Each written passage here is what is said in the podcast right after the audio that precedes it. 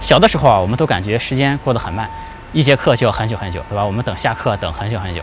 长大之后呢，就感觉这个时间啊，一天一天的，一个月一个月的，刷一下就过去了啊，这是怎么回事？我有一个好朋友，他当然也非常成功啊，但我更羡慕的是他的生活状态。他就一个人，也不开公司啊，然后就过得非常的潇洒。他有一篇文章给我印象很深刻，那个文章的题目叫做《人生逆天技能》，呃，如何扭曲主观时空，一辈子过成 N 辈子。文章里面有一个观点，就说。嗯，在我们小时候啊，因为我们都很无知嘛，每天都会接触很多新鲜的东西，每天的生活都充满了新鲜感，都充满了新的体验，每天呢都能给你带来新的认识和新的记忆，所以你就感觉时间过得很慢。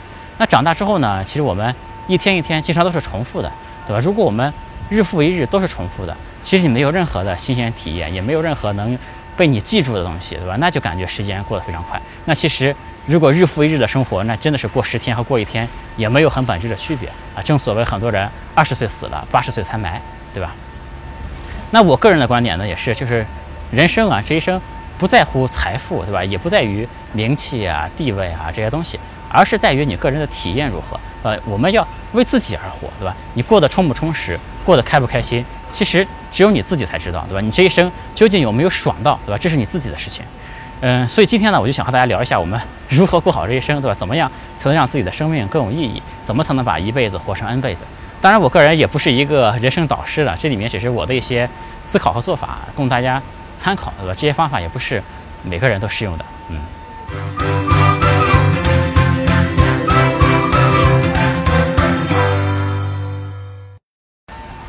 有趣的灵魂聊科技人文，我是李自然，呃。上次录像我穿了一件吃鸡的衣服，被很多观众认出来了啊。今天呢穿了一件这个闪光的衣服啊，大家可以看到画面里有一只老年闪光。呃，穿上这件衣服呢，有一种想要闪现的感觉。这样，嗯，今天和大家聊聊人生啊，我们从两个角度开始聊。第一个呢，是我们人生啊要追求新的体验，对吧？这前面引子里也说过了，我们要尝试一些以前没尝试过的东西，来拓展你的生命。第二个呢，就是我们的生命也是由一块一块的时间来构成的嘛？你要把每个这个每一块时间都活出足够的这个能量密度啊，这样你的这个生命才更有意义。就好比你每个细胞都健康，对吧？你的身体整个身体都健康了，只有你每个单位时间都用好了，都过得值，你的生命才过得值，生命质量才能提高。那有些人可能会说，你追求这种东西会不会导致自己活得很累啊？其实我觉得不会的啊，就是我们追求的不光是工作上面这个这个学业上面这些东西，就是我觉得你玩也可以，同样时间你也可以玩得更开心，对吧？你休闲也可以休闲得更舒适，你放松呢也可以放松得更彻底，对吧？我们就是想追求一种高质量、过得值的一种生活，我们就先说这方面啊。我想说的第一个点呢，就是。我们要把时间花在真正重要的事上。这里面第一个小点呢，就是要学会拒绝。这一点呢，是很多人都不会的。我之前呢也不会。我上学的时候呢，其实就有很多人找我修电脑。呃，因为现在电脑其实不太用修了，但我上学那个时代，这些人的电脑啊，不知道怎么回事，经常坏，就找我去修。呃，这个而且你修的比较好呢，就找你的人会越来越多，朋友的朋友，对吧？这个亲戚的朋友都来找你修。这些人呢来找了你一次，肯定还会找你第二次，你就陷入到无穷无尽的这个修电脑的循环里面了。因为这些人，他其实有实力把电脑弄坏一次，他也有实力弄坏第二次，对吧？这个你就不感觉不停的在修电脑。那有一天呢，我就觉得这个生活不能再这样过了。你不能没事儿，对吧？你的业余时间都给这些人修电脑了，对吧？我说当时就想，这个除了女生宿舍电脑，其他电脑我就不修了。于是呢，后面再找我修电脑的人就说：“对不起，电脑我现在不修了，我给你一个修电脑的电话号码，你去打这个电话号码修，对吧？这样呢，其实就节省了自己大量的时间。要勇于拒绝这些事儿。那有些人可能会觉得，这些都是你的朋友啊，你这样的话。这个突然不修了，他们会不会怎么样，对吧？其实呢，不会怎么样。其实你的朋友不会因为你不修电脑就不认你这个朋友了，对吧？这个其实你没有想象中这么重要，就是就其实对他们来说没有这么的无所谓，就是毕竟世界上也不是只有你自己才会修电脑，对吧？但是你不修这个事儿呢，对你很重要，因为你就不用浪费很多生命在这上面。有人可能会说，这个朋友之间不是就要互相帮助嘛，对吧？这个你帮帮我，我帮帮你，不是很正常？呃，我是我觉得朋友的最大的作用是在重要的时候提供帮助，对吧？而不是平时修个电脑啊、吃个饭、喝个酒啊、搞一些鸡毛蒜皮的事儿。就我觉得真到紧要关头上还有谁，对吧？我的朋友还有谁能站出来，对吧？但是这种事儿就是修修修电脑啊、鸡毛蒜皮啊，最好别来麻烦我，对吧？当然，对应的是我有鸡毛蒜皮的事情，我也从来不麻烦我的朋友。还有一种情况也很常见，就是这那那种。倾诉心肠的人，对吧？我相信每个人可能都遇到过那些人呢。说难听点，就是拿你当一垃圾桶，对吧？这个打个电话对你吐槽啊、抱怨啊，而且这种电话往往时间特别久，一接半小时起步，一两个小时都有，对吧？像这种电话呢，我从来都不听，就是我不会说为了给他留一点面子，听他把话说完，我就说对不起，呃，这种话我不想听，我也不会安慰别人，你找别人吧，对吧？这个我觉得人呢一定要学会。控制自己的情绪啊！我是个杀手，我没得感情啊。这个，因为这种电话，就是你接这种电话接多了，就是就是真的是和一个垃圾桶的作用一样。你除了得到负能量之外，什么都得不到。这个世界上呢，有很多人可以成为这种感情的出口，但是对不起，我不是这种感情的出口，对吧？当然，对应的，我也不需要别人来倾听我这些吐槽的话，我也没有时间来搞这些东西。但这个事儿呢，不是每个人都能做得到，对吧？这个事儿就看每个人个人的情况。那因为我树立的这样一种给别人留下一种这种印象，对吧？所以大家都就都不会找我来吐槽，对吧？找我来这个宣泄自己的感情，对吧？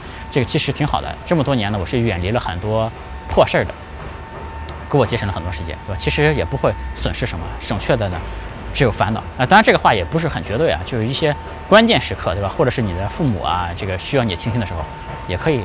倾听一下，对吧？但我觉着你正常的一个给别人的印象，肯定不是什么事儿都来找你来吐槽的，那确实是太浪费时间了，对吧？还有其实很常见一个事儿，就是大家互相赠送礼物，对吧？这个当然我有了好东西，我也会送给别人。那我指的是呢，很多人其实他没有现成的礼品，对吧？他花时间挑个东西送给对方，这个东西对方也未必有用，然后呢，对方也要再挑个东西再回赠啊，以此来。表示友情，对吧？最后的结果就是赠来赠去，甚至于就有一堆礼品在一群人里边转来转去，无限循环，对吧？这种事儿其实特别特别的无聊，我觉得，这个既浪费了时间啊，也浪费了钱。这个我觉得真正的友谊啊，不应该这么肤浅，对吧？这个如果有人送我东西的话，我就一般都是推辞的，对吧？如果推辞不了，我就收下了。但是如果我身边没有合适的礼物，我也不会去回赠他。是吧？这样这个人呢，大概率送了我两次东西，觉得没什么，就就没什么意思嘛。他大概也了解了我性格是什么，就就不送了。就后面大家都就直接一点，对吧？这个如果这个人觉得，哎，这个人就很就很那个，对吧？就是说，嗯，就就就是觉得我不回赠礼物很不够意思。那对不起，其实我也不需要这样的朋友，对吧？其实我个人也不是什么富二代出身，对吧？我们这种人都是在社会中就是不断往上走的。其实其实不是你每一个你之前的朋友。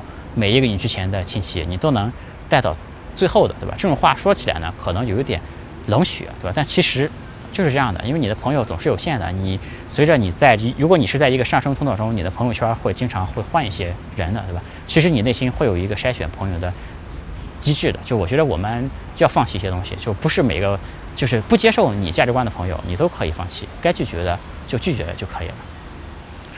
其实这个。另外也有很多，对吧？无聊的聚会，对吧？我这边比如说也经常会收到邀请函，对吧？每周都能收到一些行业活动的邀请函，我都不去，对吧？还有一些朋友的婚礼，对吧？我钱打过去，人不去，对吧？因为你去了，你发现那个场合真的是非常的无聊，而且那个场合呢，应该不缺你一个捧场的人，对吧？这个如果真的缺你一个人，那其实你的作用也就是一个捧场的人头而已，没什么意义，对吧？就是我说的话的意思呢，不是我们不在人身上花时间，而不而是不能在无聊的事上花时间。对吧？这个拒绝是我想起的讲的第一个小点啊。第二个小点就是呃要放弃，呃，其实很多人效率为什么高啊？他不是他干事的效率比别人高了多少，而是很多事他没干。我觉得这是很重要的。就有很多事儿呢，其实当时看起来很急，嗯，但是你不干呢，你过段时间你就发现你不干也不会怎么样，对吧？这个人最重要的不是把所有的事做完，而是把最重要的几个事儿做好。哎，我觉得这是我的一个思维方式。这个当然这个对职业。不一样啊，就有一些职业还是要求你要把每一件事情都做好的。但比如说，这所以要根据自己的情况来。但比如说像我这样，我是一个创业公司的一个一个创始人嘛，就我的那个 to do list 是永远都做不完的，对吧？所以说这时候呢，那个优先处理哪些事儿是特别重要的。以我的经验呢，就是其实你每天能干好两到三件最重要的事儿就很不错了，而不是说你被这个命运牵着鼻子走，对吧？这个什么事儿来了你干什么？那你哪有时间思考呢，对吧？这所以说。呃，我们我觉得每个人每天都应该起来之后就思考一下，今天我需要干哪几件最重要的事情，对吧？然后优先把最重要的事情先先做完了它。嗯，第二个我想说的就是我们要其实要关注这个长期的这个这个这个价值啊，就是现在这个短期价值的东西太多了。比方说老老百姓最喜欢看的电视节目是什么？就是民生新闻，对吧？哪里出车祸啦？哪里鸡飞狗跳啦？邻里之间有什么矛盾了？哪里出了个奇葩了？这种东西都是属于过几天之后就完全没有用的垃圾信息，对吧？那其实我们平时接触信息有很多性质是一模一样的。比如说我们现在绝大多数的新闻其实都没什么意义，呃，绝大多数流行的文章其实也没什么意义，都没有什么长期的价值。这些文章呢，你不看也罢，对吧？那我的做法呢，其实我是用了一个工具，这工具呢叫做 Pocket 啊，是一个 App，当然这个网页端也有，呃。这这个用这个工具呢，就是我想看的文章，我就先加到这个里面来，这样我就可以抽出一大块时间来专门看文章。这是一个我一个化零为整的一个思路，后面也会讲。另外一个作用呢，就是这个工具啊，可以防删除，就是它会保留一个这个网页快照这种形式的东西出来，是吧？就有一些文章可能过段时间就被删了啊，你在这里边还是能看得到的。还有一个呢，就其实它最重要的价值，给我的最重要的价值就是，你把当时你一些文章很想看，对吧？你先不看，先加到里面去。过几天你再看的时候呢，你发现呃不用看了，对吧？这些文章已经没有什么价值了。所以说我们平时阅读的东西里面，其实很多都是这种价值特别短期的，就我觉得都是可以放弃的，对吧？这个总结下来就是，如果一个事儿啊没有长期的价值，就不搞啊。如果一个人呢不能发展成长久的合作伙伴，就尽量不花时间。嗯，第三个想说呢，就是延迟快感，对吧？因为其实所有生物啊的这个这个进化呀。它最后都是一个行动奖励的模型，对吧？你干了一个事儿，得到一个奖励，你就特别想干这个事儿。其实现在这个短视频啊、游戏啊，各种各样的东西，都是在这个方向来设计产品的，对吧？很短的时间，你一个行为刷了一个短视频，然后呢，它给了你一个很快的反馈，让你爽了一把，你就不能自拔，对吧？就不停的在玩这东西。但其实我们如果回忆一下，其实所有几乎所有啊延迟快感的东西才是最爽的，对吧？当然我说这种延迟快感。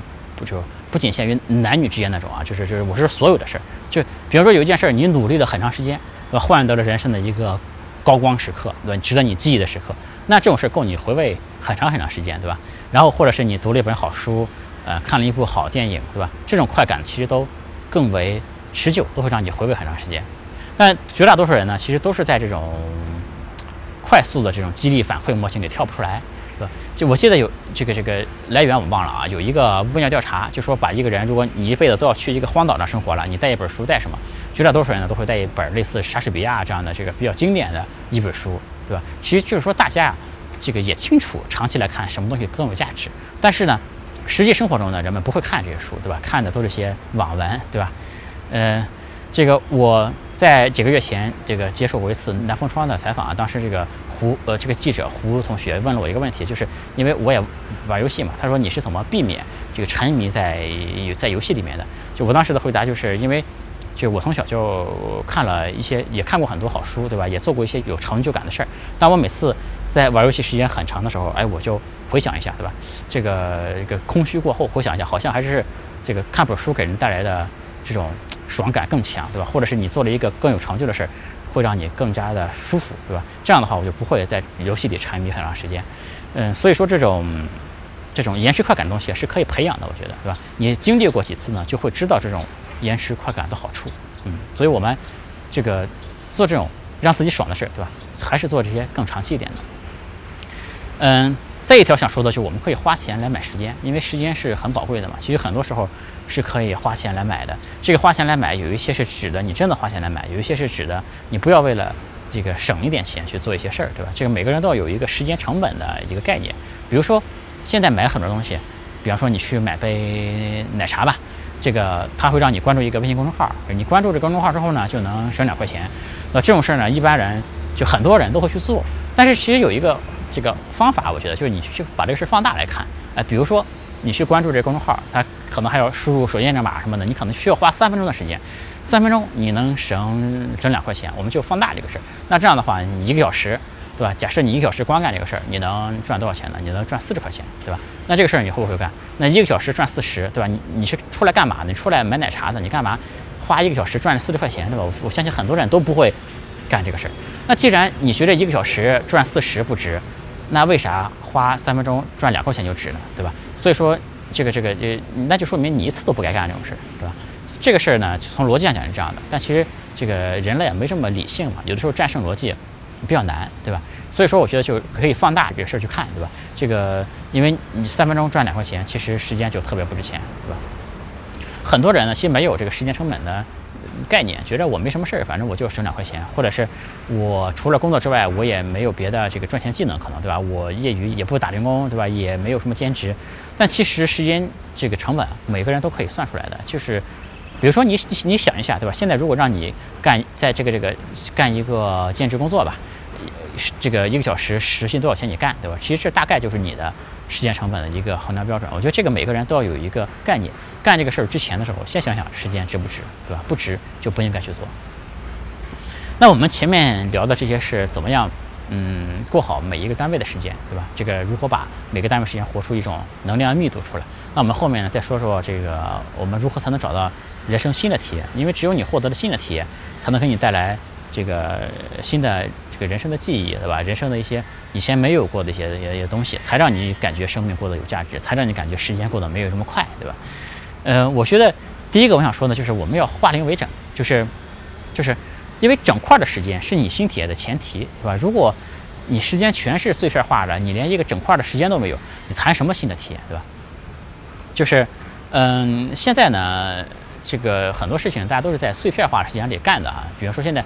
大家都很重视利用碎片化时间这个事儿，比如说读两页书，对吧？玩两盘游戏，在这个碎片时间里面听个知识付费，看个短视频，对吧？其实现在很多互联网产品也都是为了碎片时间而设计的。嗯，但其实呢，我觉得现在的人就是花了太多时间来利用，就花了太多的这个这个这个想法来利用这个碎片化时间，而不是尽量的避免碎片化，对吧？其实我觉得呢，人们应该。花尽可能的去想怎么才能避免碎片化这个事儿。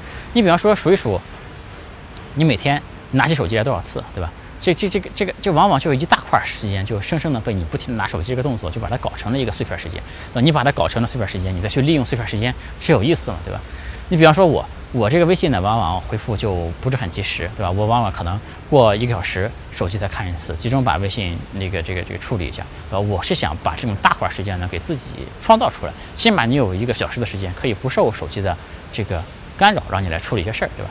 当然，这个事儿呢，要结合实际情况，还是那句话，要结合实际情况。比如说，你的工作就是领导要要求随时都能找得到你，那你这个微信呢，还是要经常对着看的，经经常盯着看的。比如说我，如果我在约了一个人的时候，那这时候我也会。这个经常看手机，我怕他这个找我找不到或者怎么样，对吧？所以这个要看情况的。但整体来说呢，这个人们还是可以尽可能的把时间过得没这么碎片化。而其中呢，很重要的一个手段就是把你手机啊放的稍微远一点，对吧？这就很就很重要，对吧？我其实平时这个我的工作，就我到了公司之后啊，就也会有人不停的这个找我找我讨论个事儿啊，开个会啊。那这些呢，当然都是挺有必要的。但如果你老干这种事儿，你怎么保证自己的独立思考呢？对吧？所以其实我经常中午才到公司，中午才到公司呢，就一下午的时间和大家来开会商量各种各样的事儿。然后呢，这样的话，我在就我的工作时间就排到了中午和晚上吧。这样晚上的话呢，我就相对来说有一块很大块的时间可以用来思考，可以用来想清楚我们究竟下一步应该做什么工作。然后呢，再通过这些工具给团队布置好，大家第二天早上起来就可以去做这些工作了，对吧？所以说，大家可以尝试一下，尽量不把时间碎片化，因为太碎片化的时间呢，是不可能给你带来很新的体验的，因为时间本身就太有限了，对吧？那第二个我想说的呢，就是，呃，我们要走出舒适区，追求高水平。就我就拿打游戏来说，对吧？其实，这个作为打一个游戏来说，一个宗师级的级的玩家和那些黄金级别的这个。铂金级别的、钻石级别的，其实玩的不是一个游戏，对吧？其实他们因为对游戏的理解、体会到的乐趣都是完全不一样的。嗯，就比方说懂音乐的人去听音乐节，对吧？这个懂球的人看球，对吧？懂画的人去看画，这其实看到的是完全不同层次的东西，得到收获呢也是完全不一样的。这总结来说呢，就是只有当你水平更高啊，才能享受到更大的乐趣，对吧？这个就所以说我前面也说呢，这个我们玩啊也要玩好。走出舒适区这个事儿呢，就非常的重要，因为只有你勇于走出自己的舒适区，你才能成为一个高手，才有可能成为一个高手。有一个理论呢，叫做一万小时理论，对吧？就说一个人要花一万小时才能成为一个行业的专家。但我觉得，对于一般的业余爱好来说，其实两千个小时就足够了，对吧？当个普普通高手就足够了。那但是这两这两千个小时指的是这个有效的练习的时间，而不是说。这个就就是打滑的那种状态，对吧？你每比方说拿打游戏来说，如果你每一局都这么打，都不过脑子的话，你打十年还是一个小菜鸡，对吧？就没什么进步。但是你如果没打完一局游戏，对吧？你都回看一下这个录像，对吧？你是怎么打的，怎么输的，有哪些是可以改进的？你可以在下一局游戏里做哪些变化？针对性的练习一下，这样呢，你就可以进步，对吧？就会有体会到进步的乐趣。那有人可能会说，你打游戏还想这么多，对吧？这些高手打游戏想的很多的，对吧？意识啊、走位啊、局面分析啊，各种东西，你这样打游戏累不累啊？这个打游戏不就是为了轻松打发时间的吗？其实我觉得，但凡有“打发时间”这四个字的想法的，和我都不是同一类人，对吧？我觉得这个视频可能对你来说也没这么重要，对吧？对于我来说，就是要把生命活出价值，不就每一段时间都不是用来打发的。比如说我玩游戏就是为了游戏好玩，我不是为了打发时间，对吧？其其实，而且前面说的那些事情，对于高手玩家，你练成了，也都是条件反射，玩起来也不会更累，对吧？你在想打个游戏也好，或者任何事也好，你老是一个低水平的玩家，有意思吗？对吧？天天被虐。被甩锅，对吧？也没有理解到这个游戏也好，或者是一个什么东西好，没有理解到它真正的精髓，其实也是蛮无聊的，对吧？我前面讲游戏呢，举一个例子啊，其实我是觉得工作呀、游戏啊、生活都是一样的，我们都要不断的反思自己，然后来寻找自己能够进步的空间。然后呢，设置一个新的目标，甚至设定对应的训练计划，而不是说你滑了还感觉自己很努力，对吧？有有就有些人说，我每天练习十二个小时，我为什么还当不了职业玩家，对吧？你每把都打得和个憨批一样，对吧？你这个练再长时间都是没有用的。所以我觉得人要从舒适区跳出来，这一点特别的重要，对吧？要意识到自己哪里不足，然后有针对性的不断的去改自己这些不足的地方。然后第三点，我想说的就是这个书本、旅行、新爱好这些东西啊，其实都是很容易带来新的体验的，对吧？比如就是你看一本新书，去一个新地方玩一下，总是能给你带来很不一样的感觉，对吧？这个呢就要提前去规划好啊。这个我们前面不说了一个这个化零为整嘛，不要这个碎片化嘛，这个也是适用的。你比方说，你有十个周末在家的附近玩，你不如有一次走远一点，对吧？你走远一点，可以带给你带来的。体验收获可能超过你在附近玩十次，对吧？呃，另外一个呢，就是当你干一些事儿遭遇到瓶颈的时候，对吧？这个每个人我们都遇到这种这种情况，你感觉我确实是在打滑了，对吧？这个这段时间呢，我干一个什么事儿，这水平确实也没什么提高。这时候我觉得可以可以干点别的。然后这个事儿因人而异啊，对我的性格来说，我会选择干点别的。比如说你玩一款游戏，你水平没什么提高了，对吧？你就再找个新的玩。你可以找个新的爱好，比如说。学点新东西也行，对吧？学学怎么写写代码，对吧？学学怎么搞设计，对吧？工作无关的也可以啊，就学个乐器啊，学个运动啊，都可以。那有人可能说学这东西有什么用？就我觉得不用这么功利，对吧？其实读书也不一定有用，呃，旅行也不一定就真的能长多少见识，对吧？所以这个人就是为自己而活嘛，为自己生活的精彩而活，呃，这个所谓进一寸有一寸的欢喜啊，这这个这个是个名言，不是开车，嗯。嗯，当然这种思维方式对于搞学术可能不行，对吧？这个因为搞学术它讲究的是迎难而上，哎，真这个它不能说你搞不动了就换一个搞，对。但是我们这个为了追求精彩生活，对吧？你这个事儿你搞不动了，你可以完全可以换一个新的事儿再搞。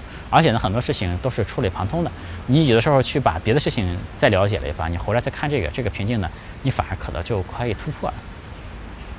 那这种走出舒适区啊，肯定是让人不太舒适的，对吧？要不然就没有舒适区这个词了嘛。但如果你习惯了，你就会觉得非常爽，因为你能感受到自己进步的那种东西是非常非常爽的。那其实我在后台，就是在这个私信和留言里面，也会收到一些人经常会会问我，对吧？有一些这个刚毕业的学生或者一些人吧，经常问我，他说想，比如说想进入互联网又不懂技术怎么办？你自己开始学呀，这个东西没有多难的，对吧？比如说我们公司。现在要准备在东南亚市场搞一些事情，那我就把东南亚的一些小语种就开始学起来，对吧？像我们这种老爷爷级别的人，就觉得有个什么东西可能会需要，那我就去学了，对吧？你不用考虑这么多的，那你才刚毕业，可能才就是才二十出头，对吧？你你说你想搞互联网又不懂技术怎么办，对吧？你说我怎么回答，对吧？这个不要被自己的专业啊各种东西啊有很多的限制。那最后一个我想说的就是，人要找一个适合自己的工作，这个也是蛮重要的。我前段时间问我合伙人，因为我的有一个合伙人刚和我合作满，呃，大概是一年多吧。我问他过去这一年过得怎么样，他说就感觉过去这一年和的感觉和过了好几年一样啊，这就说明我们过得其实还是蛮充实的啊。随便说一句啊，我这个说的合伙人不是云合伙人啊，不是，因为我上一次在视频里说的合伙人的时候，就是就大大家可能以为有有一些人可能以为我说的这种，这个这个是那种类似李永乐的小朋友对吧？那种无中生有的那种对吧？所以，但其实我说的合伙人确实是我合伙人去，就因为这个创业嘛，合伙人之间是很紧密的关系，很多事情都是会透过通过合伙人来办，对吧？而且每当我在视频里说的合伙人是真的合伙人，每当我视频里说的我有一个朋友怎么样，那是真的朋友，和李永乐的那种朋友不是一种朋友，对吧？不会是一个假的虚构的东西啊，呃。我之所以选择创业这个事儿呢，也是因为创业本身啊，它就充满了未知，充满了挑战，对吧？充满了新的体验，这个这种工作就很适合我。我觉得是能把生命活出最大价值的一种方式，对吧？当然，其实创业不适合每一个人，但每一个人呢，都可以想一下，呃，自己的工作，对吧？这个太重复的、没有积累的工作，我是真心不推荐的。嗯，这个这里要说一下，就工作毕竟不是学习啊，就首先你工作要为雇主来创造价值的，但是呢，也要考虑一下这工作究竟有没有自己。能够提升的空间。有人可能觉得，哎，你这样说法，这个太追求上进了，对吧？其实我在很多人看来是一个相对比较佛系的一个人，但其实我内心呢仍然会有这种坚定的战斗的这种精神，对吧？很多人他不是很得志，他就希望自己像一个隐士一样的活着，对吧？拜托，对吧？就我觉得只有牛逼过，你去当一个隐士才有价值，你隐居起来显得好像境界很高，对吧？你你都没成功过，你人生从来没绽放过光嘛，你就想过普通人的。那种生活还觉得自己境界境界很高，对吧？身体无所事事，大脑空空如也，那其实没有什么意思的。嗯，好，总结一下我们今天说的啊，就是首先我觉得要提高单位时间的效率，就是第一呢，花时间在重要的事儿上啊；第二呢，我们要关注长期价值；第三呢，就是要延迟快感；第四呢，是可以花钱来买时间啊。另外呢，就是我们也要追求生活上一些新的体验啊。这里面呢，第一，比方说我们可以这个化零为整啊，尽量的。把时间搞得别这么碎片化。第二呢，我们要走出舒适区，尽量的当一个高手啊。第三呢，就是我们可以去这个有一个很简单的方法，就是可以通过看书、旅行啊，寻找新爱好。这样的话，你的生命也会感觉会更有价值，更有意思，对吧？然后最后一个呢，就是嗯，想一想自己的工作，还是要找一个不完全是浪费时间的那种工作，对吧？这里呢，就希望大家都能活出自己的精彩，因为。这个生活不止眼前的苟且，还有诗和远方，对吧？高晓松这句话，我觉得说的非常好。这个其实和钱是没有关系的，因为你想想，其实读书是不需要花多少钱的，对吧？旅行其实富有富富有，对吧？穷有穷游，其实都可以。